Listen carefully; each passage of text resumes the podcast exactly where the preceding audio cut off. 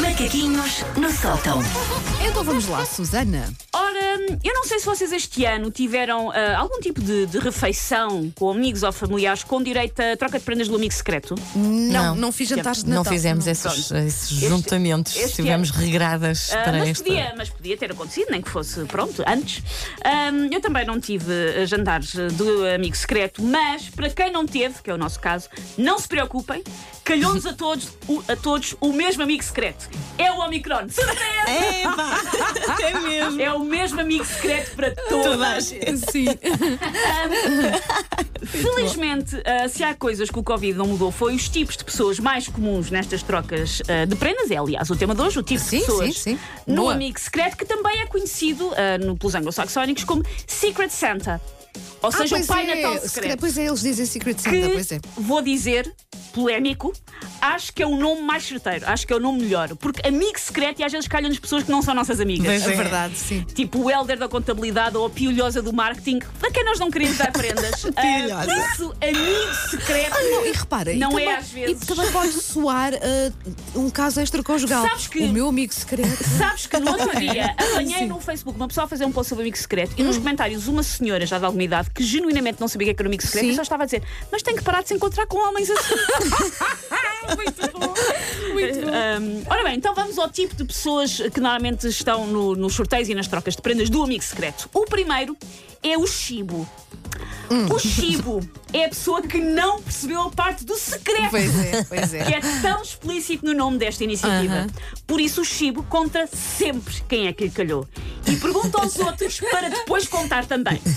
Ah, não, Quem é o teu? Quem é o teu? Não é? Sim, É sim, aquela sim. pessoa que faz. Conta lá. Ah, não se sabe ainda quem é que vai substituir o Daniel Craig como James Bond, mas sabemos que não pode ser esta pessoa. Ele dava o pior espião de sempre.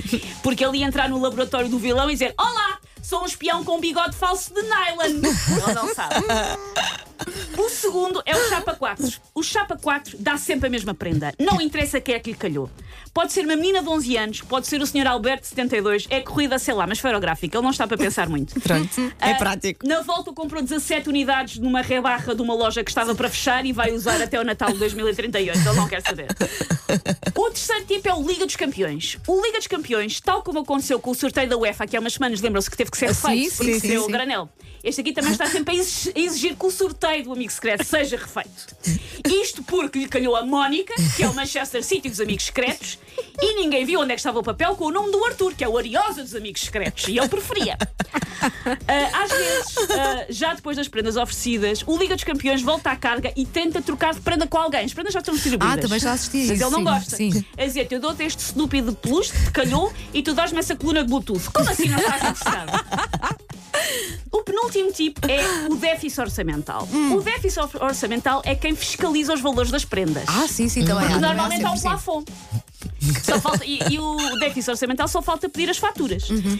Se o limite eram 10 euros, porque é que alguém deu aquela caneta que custou 6? Ah, eu- eu- não, ou, ao contrário, também só ofendido. Olha lá, sim, sim, isto, sim. Não isto não custou 10 euros, isto custou para aí 20 ou 30. Exatamente. Mas é- ofendido. Quem é que sim. deu um livro que custou 12,99? Exato. Eu sei quanto é que isto custa.